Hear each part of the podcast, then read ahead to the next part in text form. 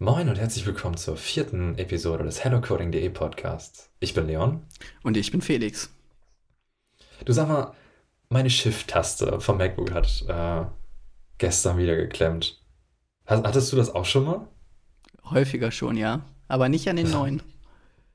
Nur an den äh, alten. Ich jetzt, vom, ich jetzt vom M1, von der 2020er äh, Variante, habe ich das jetzt schon das zweite Mal gehabt. Das letzte Mal war es die Shift-Taste. Okay, bei den M1 Macs hatte ich das noch gar nicht. Ich hatte das nur bei den Butterfly-Tastaturen beim 2017er Modell. Aber ähm, bei der, bei der Shift-Taste bin ich ja wirklich noch in den Apple Store reingegangen und habe dann hab die dann wechseln lassen. Und diesmal ähm, habe ich was anderes ausprobiert. Ich bin zum Freund gegangen, äh, der einen Kompressor zu Hause stehen hat und dann habe ich mein MacBook durchpusten lassen. Und siehe da, die Taste funktioniert und ist wie neu. Ja, was eigentlich auch immer reicht, ist, so mache ich, mach ich es immer, einfach äh, das MacBook in alle vier Himmelsrichtungen einmal drehen und dabei leichter reinpusten. Das reicht meistens schon. Das hat bei mir nicht geklappt. Äh, die Alternative wäre gewesen, hätte ich jetzt keinen Kompressor zur Hand gehabt, äh, mir so ein Spray zu kaufen oder halt ja. in den Apple Store zu laufen. Also nicht Wo, so ein, so Wobei das Spray, Spray auch eigentlich besser ist, als äh, mit dem Mund reinpusten, weil so pustest du ja auch noch Partikel aus der Luft da rein, das ist nicht so gut. Beziehungsweise Feuchtigkeit vor allem. Aber unser Thema ist ja heute eigentlich was anderes, oder? Unser Thema ist was anderes. Unser eigentliches Thema ist das wunderbare Thema Algorithmen. Bevor wir damit aber starten, möchten wir auch noch mal auf die Podcast-Folge Nummer 3 eingehen, wo es um KI, künstliche Intelligenz ging. Und da hat sich jetzt gerade in der letzten Zeit doch einiges noch mal getan. Vielleicht willst du ja noch mal einsteigen. Ähm, ich glaube, du beziehst dich auf unser Gespräch von gerade eben äh, über ChatGPT, ja. oder? Genau. ChatGPT ist ein neuronales Netz, äh, was mit einer Menge Daten äh, trainiert wurde und mit dem man aktuell auf der Seite von OpenAI, korrigiere genau, mich, wenn ich falsch liege. Ja, ich kann es dir auch ganz genau sagen, chat.openai.com, da ich sie häufiger offen habe. also, ähm.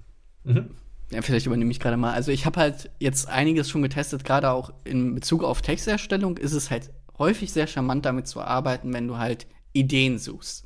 Aber wenn es halt komplette ausformulierte Texte geht, bin ich halt immer noch sehr vorsichtig, damit umzugehen, ähm, aus dem Grundurheberrecht, weil das halt sehr schwierig noch einzuordnen ist rechtlich. Also ich habe mal auch mal so ganze Textphrasen, halt ganze Abschnitte auch dadurch gejagt, beziehungsweise mir davon erstellen lassen und nur äh, Themen vorgegeben. Dann bekommt man auch Textphrasen, wenn man die so in Google haut, findet man sie so auch erstmal nicht. Ähm, Problem ist allerdings, wenn du halt zum Beispiel jetzt einfach nur sagst, schreib mir einen Artikel über Java oder irgendwie sowas dann sind die Texte sehr identisch. Also da kommen nicht immer sehr unterschiedliche Ergebnisse raus, sondern sehr gleiche Ergebnisse. Ähm, ich bremse dich noch mal ganz kurz ab. Jetzt hast du ziemlich weit vorgegriffen.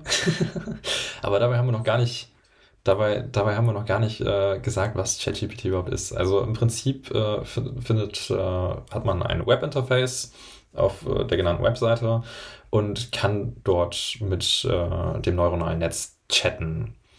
Äh, und aufgrund der Eingabe, die man ChatGPT quasi reinwirft, generiert äh, ChatGPT auf Basis deren Datensatzes, äh, dessen Datensatzes äh, den wahrscheinlich besten Output.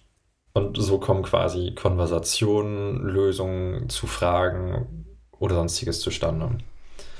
Äh, was genau hast du denn sonst noch getestet? Also weil ich halt zum Beispiel auch getestet hatte oder auch zum Teil gesehen hatte, ich hatte zum Beispiel auf verarbeitenden Fall, da musste ich Versandkosten in einem Online-Shop von WordPress so anpassen, dass wenn bestimmte Produkte in einer bestimmten Konstellation im Warenkorb liegen, dass dann die Versandkosten entfallen. Ähm, das Ganze wollte ich programmieren.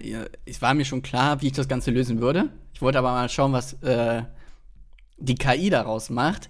Was dann sehr interessant war, die Ansätze waren wieder richtig. Problem nur war, wenn du keine Kenntnisse von WordPress hast oder von dem System dahinter, stellst du ziemlich schnell fest, dass die Antwort fachlich vollkommen falsch ist, da er sich dann Funktionsnamen ausgedacht hat, die so gar nicht existieren, weil die halt weil es halt immer noch primär eine Text-KI ist, um Texte zu erstellen und dann aus Artikeln aus dem Internet auch gefüttert wurde, die dann halt vielleicht diese Funktion zur Verfügung haben, weil die halt dann noch ein zusätzliches Plugin zum Beispiel jetzt in dem Fall von WordPress installiert haben, du aber gar nicht das dann so richtig zuordnen kannst und er dann daraus versucht, etwas zu bauen, was funktionieren könnte. Wenn man jetzt so simple Sachen hat, wie schreib mir einen Algorithmus, der die Fibonacci-Folge bis zum zehnten bis zur zehnten Position durchgeht. Das würde wunderbar funktionieren. Aber um, sobald etwas Komplexität dazu kommt oder Logik, wird es halt immer sehr schwierig. Also genau, Programmcode kann man damit zum Beispiel auch generieren lassen. Wofür ich es bisher genutzt habe, war äh, zum Beispiel für die Englischhausaufgaben meiner Schwester. äh, nicht, dass ich jetzt kein Englisch könnte, da sind äh, irgendwelche, das war so ein Weihnachts- Aufgabenblatt auf Englisch und da sind irgendwelche Sätze und Wörter durcheinander geraten. Und dann habe ich mir gedacht, hm, mal gucken, ob das äh, das neuronale Netz auch hinbekommt, wenn ich sage, hey, hier, die Wörter sind durcheinander geraten, gib mir bitte den besten Output dafür raus. Und ich muss sagen, bei, ich sag mal so, acht von zehn Wörtern habe ich sinnvolle und wahrscheinlich auch die richtigen Wörter wieder rausbekommen. Das andere, was ich gemacht habe, ich habe damit zum Beispiel eine Loading-Komponente für eine Webseite mit React äh, mir generieren lassen. Das hat auch super funktioniert. Nachdem ich äh, ChatGPT auf einen Fehler hingewiesen habe, hat er den Fehler selber eingesehen und auch korrigiert. Was nicht so gut geklappt hat, war Schachspielen. Ähm, ich wollte mal gucken, wie ChatGPT gegen einen Freund von mir Schach spielen könnte, indem ich quasi die ganzen Positionen immer nachgetragen habe und äh, er sollte mir am besten sagen, welche Figur er auf welches Feld setzt. Und da hat er sich teilweise widersprochen und Dinge auf belegte Felder setzen wollen. Oder das hat leider nicht so gut geklappt. Aber ist ja auch irgendwo logisch. Ja, was ich halt noch hatte, war einmal, beziehungsweise das hatte ich nur auf Twitter gelesen, da ging es darum, ähm, eine Funktion für Ruby zu erstellen und ähm, diese hat dann auf ähm, Pakete zugreifen wollen und diese einsetzen wollen, und für, um einen Lösungsweg zu erschließen und hat dann auf GitHub-Repositories verwiesen, die gar nicht existiert haben. Also der hat sich dann halt da irgendwelche Namen zusammengereimt, um halt dann das Ganze resultierend ähm, zu ergänzen, dass, dass es halt valide ausschaut, wenn man halt einfach nur Text vergleicht, aber halt es vergleicht, es, die KI basiert halt eben nur auf Text und nicht auf einer tieferen Logik und Verständnis vom Programmieren oder sonstigen. Ein anderes Beispiel, was ich noch hatte, war, wenn es dann um Logikverständnisse ging. Das hatte ich auch auf Twitter zuerst gesehen und dann auch selber noch mal ein bisschen rumprobiert mit. Und zwar war die Aussage, Felix Vater hat drei Kinder. Dann nenne ich drei Kinder. Ich nenne natürlich nicht Felix in der Auflistung. Und dann frage ich die KI danach, nenne mir das vierte Kind. Das hat er nicht geschafft zu lösen. Also, ähm, es ist halt kein, es ist halt ein sehr schönes Beispiel, dass halt kein richtiges Logikverständnis äh, da ist. Er kam nie darauf, dass Felix ja das Kind dann ist vom Vater, zusätzlich noch zu den drei anderen genannten. Das mhm. war halt auch noch so ein Beispiel, was ich halt äh, sehr interessant fand. So im Gesamten finde ich es halt sehr interessant für so Fälle, wo es halt darum geht, so einfache Aufgaben zu lösen. Wobei dann ist auch die Frage, ob du es nicht einfach selber machen kannst. Was, andere, was anderes, was ich sehr interessant war, war gerade für Brainstorming, wenn es darum ging, Artikelideen zu finden, dass man irgendwie schon, wenn ich zum Beispiel mal eine Liste reingegeben habe von schon 20 Artikeln von mir und dann mir gesagt habe, gib mir doch mal 10 Ideen, die dazu passen könnten, thematisch, was man noch ergänzen könnte. Da waren schon Sachen dabei, wo ich mir gedacht habe, okay, dazu kann ich mal was schreiben. Für solche Fälle finde ich das halt sehr interessant. Genau, äh, was, was ich generell noch wichtig finde zu sagen ist, ich würde das Ganze nicht kommerziell einsetzen, gerade wenn man jetzt äh, an Dingen für Kunden entwickelt oder so, würde ich jetzt nicht sagen, hey hier, ich habe das und das ist mein Programmcode, äh, fix mal das und das Problem bitte, weil da kommt man dann rechtlich irgendwann früher oder später in so Ecken, wo man nicht hin möchte, äh, weil auf den Chats, die man dort ja hat, wird aktuell noch weiter gearbeitet, ja? Ich habe noch ein wunderbares Beispiel dazu ähm, in Bezug auf GitHub Copilot. Ähm, das hatte ich mhm. mir auch mal angeschaut jetzt zuletzt und auch mal ausprobiert. Bei so einfachen Sachen war das auch wieder echt schön, damit zu arbeiten. Also es hat dir halt einfach so ein bisschen Schreibarbeit abgenommen. Du hast halt dem nur noch gesagt, was du schreiben willst, mehr oder weniger. Das war halt ganz schön.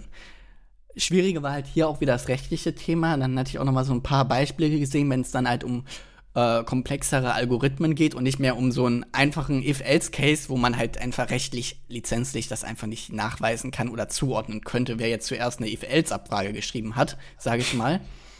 Ähm, aber dann war es halt wirklich so, dass komplexe Algorithmen, die ähm, aus GitHub-Repositories stammen, wo halt ganz klar diese lizenziert sind unter ähm, bestimmten Lizenzen und die KI hat sie so genau abgerufen ohne eine Abwandlung, so dass man es wirklich eins zu eins wieder der Person und der Repository zuordnen könnte, woraufhin ja auch ähm, GitHub äh, Copilot ja auch eine Klage am Hals hat. Da bin ich ja mal sehr gespannt, wie sich das Ganze dann noch entwickeln wird. Das Schwierigste sehe ich halt immer an den ganzen KI-Themen, sei es jetzt Bildgenerierung, sei es Textgenerierung, sei es Codegenerierung oder Codeergänzung, Thema Urheberrecht. Wie sich das alles entwickelt, wie man das halt auf einen gemeinsamen Nenner bringt, dass man zugleich es gut nutzen kann, aber auch nicht durchs Urheberrecht das irgendwie das Thema KI komplett uninteressant macht, für solche Bereiche einzusetzen. Es ist aber, glaube ich, auch rechtlich allgemein ein sehr schwieriges Thema, das richtig einzuordnen dann. Aber da werden, glaube ich, die nächsten ein, zwei Jahre auf jeden Fall nochmal zeigen, wie sich das Ganze entwickelt durch entsprechende Urteile dann auch, glaube ich. Ja. Gut, dann wollen wir doch jetzt mal übergehen zum eigentlichen Hauptthema und zwar Algorithmen.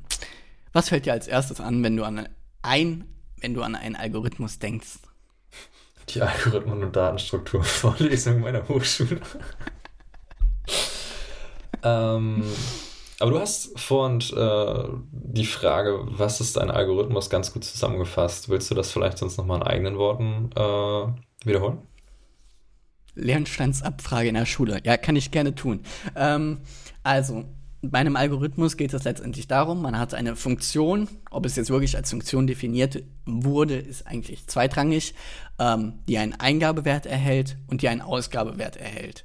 Und dabei ist es so, dass sie deterministisch ist, bedeutet, es muss immer, wenn ich einen Eingabewert A reingebe, Ausgabewert B rauskommen. Es darf keine interne Manipulation nochmal durch externe Quellen stattfinden. Zum Beispiel, angenommen, man hätte noch eine JSON-API, von der man sich Daten holen würde und würde die in dieser Funktion verarbeiten, dann wäre es kein Algorithmus mehr, weil man noch eine externe Quelle dazu beziehen würde. Mhm. Äh, ich würde vielleicht noch äh, weitere Fakten über Algorithmen hinzuwerfen. Äh, das eine ist zum Beispiel, Algorithmen dürfen keine widersprüchliche Beschreibung haben. Sie müssen mit endlich vielen Worten bzw. Zeichen beschrieben werden. Man müsste endlich viele Schritte zur Terminierung haben, sowie dass man zu jeder Zeit weiß, was quasi der nächste Schritt des Algorithmus ist und er sollte ausführbar sein. Gut, die Ausführbarkeit setze ich mal bei einem Programm immer voraus. Da, gut, Algorithmen kannst du auch unabhängig von Programmieren verwenden. Das ist noch was anderes, aber in unserer Welt ist das ja eigentlich eine Selbstverständlichkeit, dass der Code auch ausführbar sein sollte. Zurück nochmal zu dem Thema endlich, ähm, um das nochmal ein bisschen einfacher auszudrücken. Es geht letztendlich darum, man muss halt davon ausgehen können, dass immer ein Ausgabewert ein valider Ausgabewert zurückkommt von dieser Funktion des Algorithmuses. Dass es nicht sein darf, dass du zum Beispiel ähm, keinen validen Wert zurückbekommst, der nicht dem Schema entspricht. Wenn ich das jetzt vernünftig ausgedrückt habe hier. Ich denke ja. Genau. Also als Beispiel können wir ja gerne mal die Fibonacci-Folge hernehmen. Oh ja, dahinter steckt auch ein sehr toller Algorithmus. Genau, gerade auch aus der Fotografie bekannt oder aus der Kunst durch den goldenen Schnitt ähm, oder halt auch eben aus der Natur, woher sich der goldene Schnitt letztendlich auch ableitet, wodurch halt auch die Fibonacci-Folge daraus resultiert.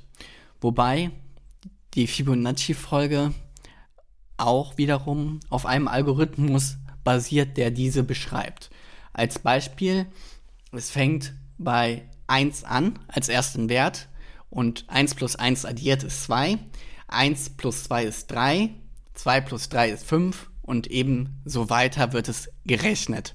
Ähm, und wenn man jetzt als Beispiel das Ganze als Kacheln aufzeichnen würde, würde man halt genau beim goldenen Schnitt landen. Das ist ungefähr nicht ganz eine, ein Drittel äh, ein, ein Drittel Verhältnis, wobei das nicht ganz dem entspricht. Ähm, ist eine bisschen krummere Zahl, die habe ich jetzt nicht genau im Kopf. Ähm, und dieser Algorithmus kann man eben dann auch beim Programmieren anwenden. Beziehungsweise man könnte dann zum Beispiel eine Funktion machen, die einem die zehnte Stelle der Fibonacci-Folge berechnet.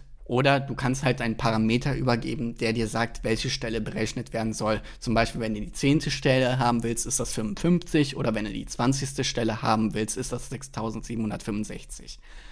Genau. Respekt.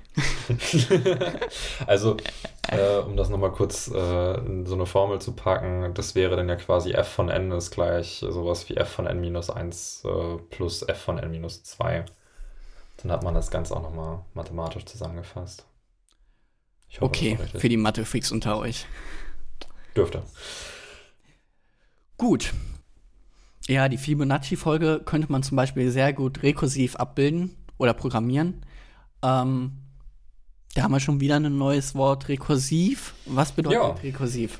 Rekursiv ist ja irgendwie ein, äh, ein, ein wiederholtes Aufrufen eines Algorithmus äh, mit einem Problem äh, vom selbigen Typ. So würde ich das beschreiben.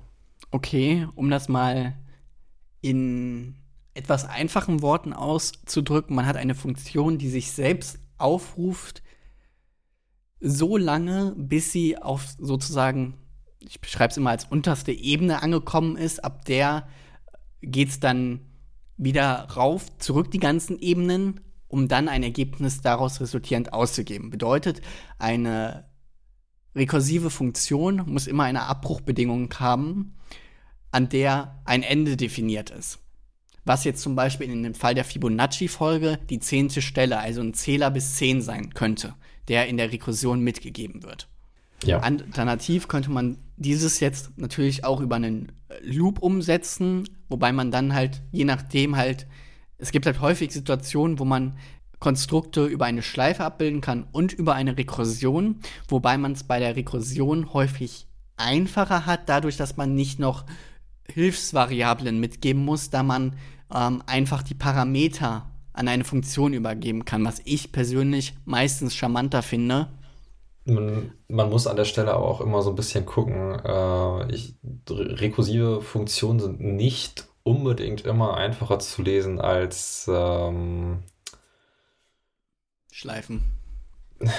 Ja, ich suche den Fachbegriff. Egal. Äh, als nicht rekursive Funktion. Iteration meinst du? Jawohl. okay.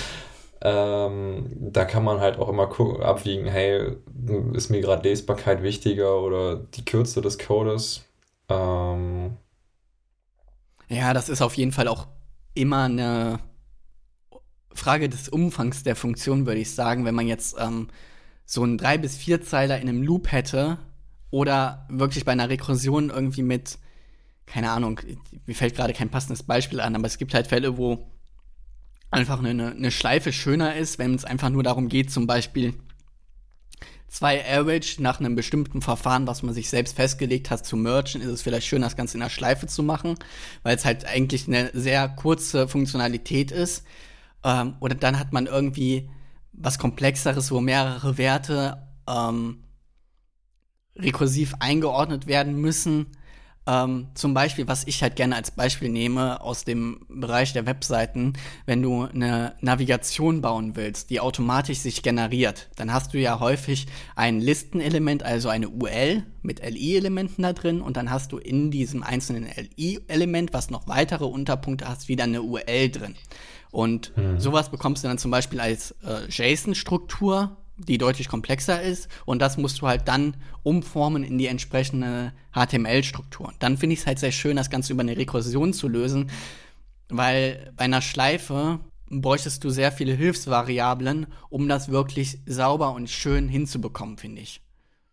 Mm, ich muss sagen, ähm, seitdem ich damals mit Erlang entwickelt habe, habe ich Rekursion viel besser verstanden, selber auch schreiben können. Man muss es halt einfach üben, um da Stück für Stück weiter reinzukommen. Um so, das nochmal kurz aufzugreifen. Ähm, Erlang war eine funktionale Programmiersprache, korrekt, wenn ich falsch bin. Ja. Ähm, und ähm, das Ganze hat dir dann geholfen, das Ganze vom funktionalen Ansatz, weil du halt wen mehr über Rekursion machen musst, weil du keine Schleifen hast in Erlang. Richtig, so richtig, richtig, ja. Ich bin mir gar nicht sicher, ob sie nicht vielleicht doch gegeben hat, aber zumindest hat man es eigentlich nicht genutzt. Zumindest, mhm. ja. Was haben wir noch für Algorithmen? Ja, ähm, boah, da gibt es ja eigentlich eine ganze Menge, was man darauf antworten könnte. Es gibt äh, Sortieralgorithmen, wie zum Beispiel Merge Sort, Heap Sort, Quick Sort, äh, Bubble Sort die eine Menge sortieren. Ähm, dann gibt es Dinge wie einen Greedy-Algorithmen, die die beste Lösung möglichst schnell erzielen.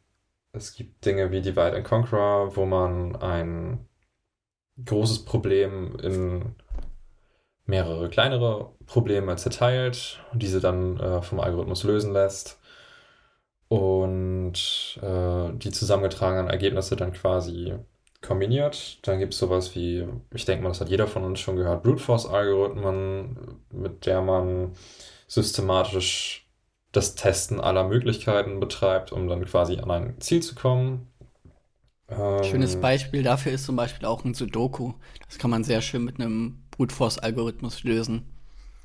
Ist zwar langwierig, aber es ist halt so ein häufiger Fall, den Anfänger gerne über ein Brute Forcing lieber lösen, als ähm, einen komplexeren Algorithmus dafür zu schreiben, zum Beispiel. Ja. Ja, man kann viele Sachen brute forcen.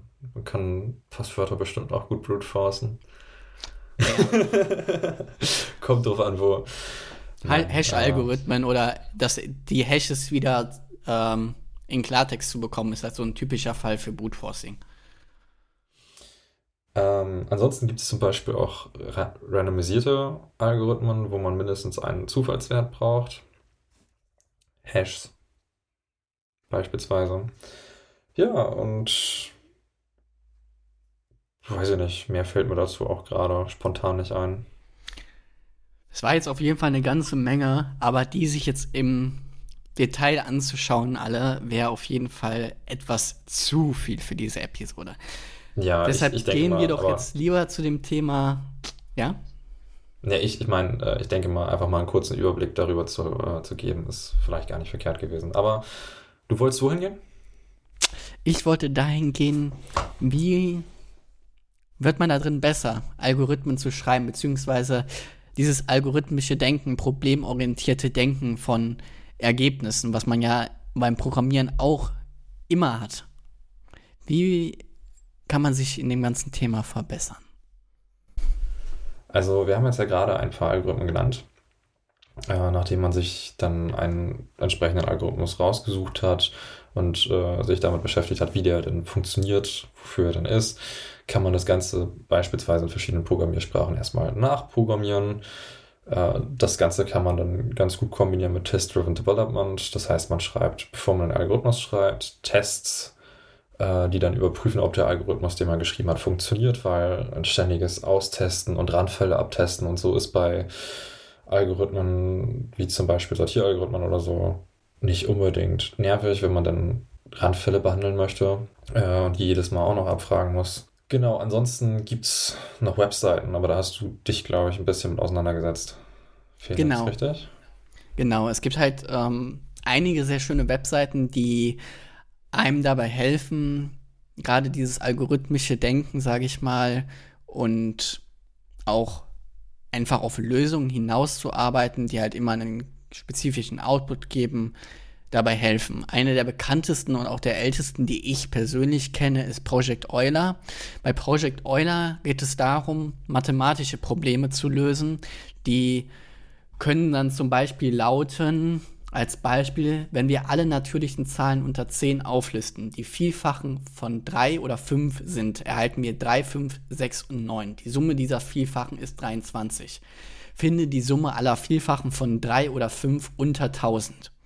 Das ist ja dann zum Beispiel so eine klassische Aufgabe. Das ist halt auch wiederum der Nachteil von Project Euler, finde ich. Ähm, das Project Euler ist halt auf jeden Fall an Personen gerichtet, die auch ein gutes mathematisches Verständnis haben, was äh, nicht unbedingt notwendig ist, um gut programmieren zu können.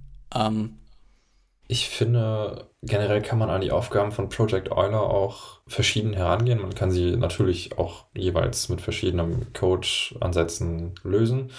Und das ist auch vielleicht kein verkehrter Ansatz, direkt mal ein Git-Repo äh, damit zu füllen, damit man schon mal die ersten Referenzen gesammelt hat, wenn man gerade anfängt mit dem Programmieren.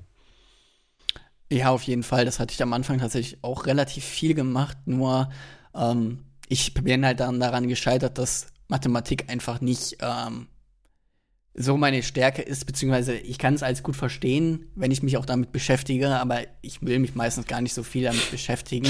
ähm, ich mag dann lieber Aufgaben, wo es halt darum geht, eher äh, mehr Programmierrätsel zu lösen, sage ich mal, die halt jetzt nicht unbedingt darauf beruhen, äh, fachliche mathematische Begriffe zu kennen. Advent of Code ist doch ein gutes Beispiel, oder? Ja, Advent of Code ist ein sehr schönes Beispiel dafür. Ich weiß nicht, ob wir mal ein, eins vorlesen können komplett. Die sind immer relativ lang geschrieben, muss man sagen. Ich nehme jetzt mal das erste von diesem Jahr. Äh, ich nehme ganz kurz vorweg, während du gerade am Suchen bist. Advent of Code ist beispielsweise ein jährlich stattfindendes äh, Programmierevent in der Advanced-Zeit. und äh, man muss halt verschiedene Programmierpuzzle dabei lösen. Äh, die Aufgaben werden dann werden vom Veranstalter veröffentlicht und können in beliebigen Programmiersprachen gelöst werden. Ich weiß gar nicht, ob wir das dieses Jahr auch gemacht haben, aber Hello Coding hat normalerweise auch eine eigene, eigene Rangliste. Ist das noch Ja, aktuell? dieses, dieses Jahr hat man das gar nicht mehr so gemacht, weil halt bei vielen das Interesse dieses Jahr nicht so hoch war und wir auch alle nicht Zeit. so wirklich Zeit hatten. Das ist halt eher genau. das Problem, da man sich halt für sowas auch häufig wirklich Zeit nehmen muss. Ähm, was noch wichtig ist bei Advent of Code, die Re Rätsel sind immer auf Englisch formuliert, aber falls jetzt Englisch nicht so eure Stärke sein sollte, könnt ihr euch die auch auf Deutsch übersetzen, was ich jetzt auch der Einfachheit halber. Wie bitte? Entschuldigung. Was am hast besten, du gesagt? Am besten mit ChatGPT übersetzen lassen, das funktioniert auch super. ja, äh, ChatGPT kann Dinge auch gut übersetzen. Also. Ach, stimmt, ja. Ich hatte ich es tatsächlich mal getestet mit, ähm, ich hatte JSON-Objekte für ein Produkt, an dem ich arbeite, die ich halt übersetzen musste in verschiedenste Sprachen. Ähm, nur da hatte ich dann das Problem, das JSON war zu lang, ChatGPT hat dann nach einer Zeit abgebrochen. Dann habe ich gesagt, continue. Dann hat er auch weitergemacht, war auch syntaktisch richtig, aber der hat dann sich einfach neue Sätze, Begrifflichkeiten dazu ausgedacht, die in das JSON-Objekt reinpassen würden. Gut, aber zurück zum Thema Advent of Code. Die erste Aufgabe von diesem Jahr war zum Beispiel, die Rentiere des Weihnachtsmanns fressen normalerweise normales Rentierfutter, aber sie brauchen viel magische Energie, um an Weihnachten die Geschenke auszuliefern. Ihr Lieblingssnack ist daher eine besondere Sternfrucht, die nur tief im Dschungel wächst. Die Elfen haben dich auf ihrer jährlichen Expedition zu dem Hain mitgenommen, in dem die Frucht wächst. Um genügend magische Energie zu erhalten, muss die Expedition bis zum 25. Dezember mindestens 50 Sterne sammeln. Obwohl die Elfen dir versichern, dass der Hain reich an Früchten ist, beschließt du vorsichtshalber, alle Früchte zu pflücken, die du unterwegs siehst. Sammelt Sterne durch das Lösen von Rätseln. An jedem Tag des Adventskalender werden zwei Rätsel zur Verfügung gestellt. Das zweite Rätsel wird freigeschaltet, wenn du das erste gelöst hast. Für jedes Rätsel gibt es Sterne. Viel Glück. So, das war die allgemeine Aufgabenstellung für Advent of Code. Und jetzt kommt nochmal die spezifischere für eine einzelne Aufgabe dann, in dem Fall jetzt die erste. Der Dschungel muss zu überwuchert und schwierig sein, um ihn mit Fahrzeugen zu befahren oder aus der Luft zu erreichen. Die Expedition der Elfen geht traditionell zu Fuß, während sich eure Boote dem Laden Land nähern, beginnen die Elfen mit der Inventur ihrer Vorräte. Ein wichtiger Punkt ist dabei die Nahrung, insbesondere die Anzahl der Kalorien, die jeder Elf mit sich führt. Ihre Rätseleingabe. Die Elfen schreiben abwechselnd die Anzahl der Kalorien auf, die in den verschiedenen Mahlzeiten, Snacks, Rationen enthalten sind. die sie mitgebracht haben. Ein Gegenstand pro Zeile. Jeder Elf trennt sein eigenes Inventar vom Inventar äh, des vorherigen Elfen, falls vorhanden, durch eine Leerzeile. Angenommen, die Elfen schreiben die Kalorien ihrer Gegenstände auf und erhalten die folgende Liste. Jetzt haben wir eine Liste von fünf Einträgen und immer jetzt zum Beispiel 1000, 2000, 3000, Leerstelle 4000, Leerstelle 5000, 6000 und so weiter. Diese Liste stellt die Kalorien der Lebensmittel dar, die von fünf Elfen getragen werden. Der erste Elf trägt Lebensmittel mit 100 mit 1000, 2000 und 300.000 Kalorien, also insgesamt 6000 Kalorien. Der zweite 4000, der dritte 11.000, der vierte 24.000. Der fünfte Elf trägt ein Lebensmittel mit 10.000 Kalorien bei sich. Für den Fall, dass die Elfen hungrig werden und zusätzliche Snacks brauchen, müssen sie wissen, welche Elfe sie fragen müssen. Sie möchten wissen, wie viele Kalorien die Elfen mit den meisten Kalorien bei sich trägt. Im obigen Beispiel ist dies 24.000, getragen vom vierten Elf. Finde die Elfe mit den meisten Kalorien. Wie viele Kalorien trägt diese Elfe insgesamt? Und dann gibt es, das war jetzt die Aufgabe, und dann gibt es ähm, immer noch eine Textdatei mit einer Liste von Zahlen. In diesem Fall jetzt die Inventare der Elfen, aus der man diesen Wert jetzt berechnen muss, um den Elf mit dem größten Inventar zu finden. Genau, und so ist halt dann auch die weitere Aufgabe dann aufgebaut, dass man halt sehr schöne verpackte Rätsel hat, ähm, die man dann halt sehr schön programmatisch lösen muss, da es halt sehr viele Zahlen sind, das kannst du händisch nicht berechnen. Außer du hast viel Zeit und Langeweile. Ja, aber das haben wir nicht. Ähm, hast du sonst noch Webseiten gefunden? Genau. Das ist jetzt so eine Adventsseite ja gewesen und dann gibt es noch zwei andere Beispiele, die ich sehr schön finde. Das eine war Code Abby, das ich gerade für Anfänger im Programmieren sehr schön finde, da es sehr, sehr ähnlich zu Project Euler aufgebaut ist. Allerdings von den Aufgabenstellungen her einmal direkt auch äh, andere Sprachen bietet, wie Deutsch unter anderem, was halt für Anfänger halt auch nochmal einfacher ist, ähm, da das halt auch je nachdem mal eine Einstiegshürde nochmal sein kann und die sind halt mehr auf das Programmieren ausgerichtet. Zum Beispiel als Aufgabe war es jetzt hier, ähm, als nächstes ist unser Ziel, Loops kennenzulernen, sprich Programmierschleifen. Also da geht es dann halt um Schleifen ähm, und dann hat man eine Eingabe und eine zweite Zeile nochmal mit weiteren Werten und dann muss man daraus die Lösung wiederum mit Schleifen berechnen ähm, was halt dann mehr an den Programmierer nochmal gerichtet ist, der jetzt nicht so daran interessiert ist, sein mathematisches Verständnis auch auszubauen. Ähm, genau. Ähnliche Seite, aber vom Design her und von der Eingabe dann ein bisschen schöner gemacht ist Leadcode. Die haben auch zum Teil Preismodelle noch, also es ist nicht nur rein kostenfrei, alle anderen waren bisher immer komplett kostenfrei. Ähm, die haben halt dann sich noch etwas mehr Mühe gegeben, die haben dann sehr schön Testcases nochmal aufgeführt, die man testen kann, ähm, haben nochmal ein bisschen mehr Beispiele. Das ist nochmal ein bisschen feiner aufgeführt in vielen Punkten. So viel zu LeadCode. Ähm, du hattest noch eine Plattform? Ja, und zwar äh, habe ich auf codinggame.com Clash of Code in vergangenen Semestern kennengelernt. Äh, das ist eine Webseite, auf der man competitive gegeneinander programmieren kann. Beispielsweise ist dann dort die Zeit, die man zum Programmieren eines Algorithmuses äh, benötigt oder auch die Zeilenlänge, halt verschiedene Metriken äh, gefordert, um das Game zu gewinnen. Ja, das stimmt. Und wie ich mich erinnere, habe ich nur dadurch gewonnen, dass ich weniger Leerstellen als du verwendet hattest. Aber eigentlich war dein Code so im, vom, vom Ansatz her besser. Ja, reden wir am besten nicht drüber. Das war einfach frech. das ist halt manchmal so eine kleine Tricky-Sache bei der Seite.